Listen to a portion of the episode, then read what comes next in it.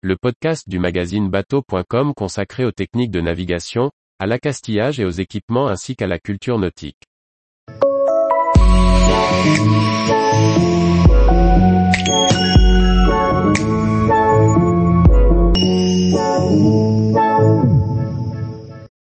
Pourquoi le gréement bermudien est-il aussi appelé gréement Marconi? Par Briag Merlet.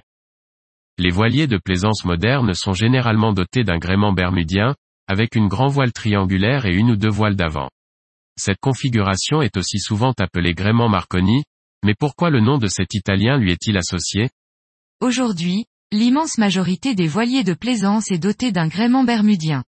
Composé d'une grand voile triangulaire au fort allongement et, le plus souvent, d'une voile d'avant, il a progressivement supplanté dans les pays occidentaux au début du XXe siècle les gréements auriques et wari, qui y dominaient avec leur voile trapézoïdale.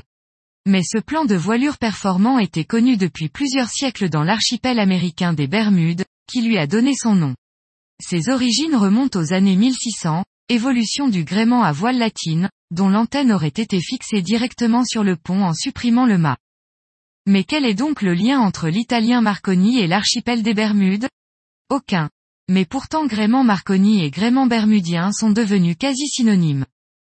Guglielmo Marconi naît le 25 avril 1874 à Bologne dans une famille aisée. Il se passionne pour les développements de la physique et en 1895, il débute des expériences sur les ondes découvertes par Heinrich Rudolf Hertz en 1888. Au fur et à mesure de ses essais, il développe les techniques de communication sans fil, déposant divers brevets et réalise la première transmission radio transatlantique le 12 décembre 1901. Cette performance lui permet d'obtenir avec Carl Ferdinand Braun le prix Nobel en 1909. Son nom et celle de la Marconi Wireless Telegraph Company deviennent célèbres, associés aux antennes qui fleurissent pour la communication radio. En parallèle, les voiliers et la régate connaissent un âge d'or d'innovation, porté par les riches propriétaires.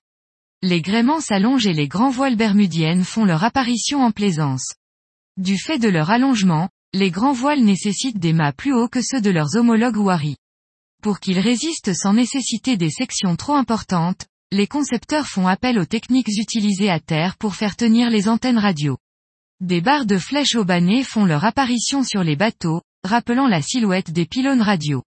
Il n'en faut pas plus pour que certains baptisent ces nouveaux gréements de Marconi. Si son soutien au régime fasciste de Mussolini ont terni sa gloire, le nom de Marconi est aujourd'hui bien ancré dans le vocabulaire des plaisanciers. Tous les jours, retrouvez l'actualité nautique sur le site bateau.com. Et n'oubliez pas de laisser 5 étoiles sur votre logiciel de podcast.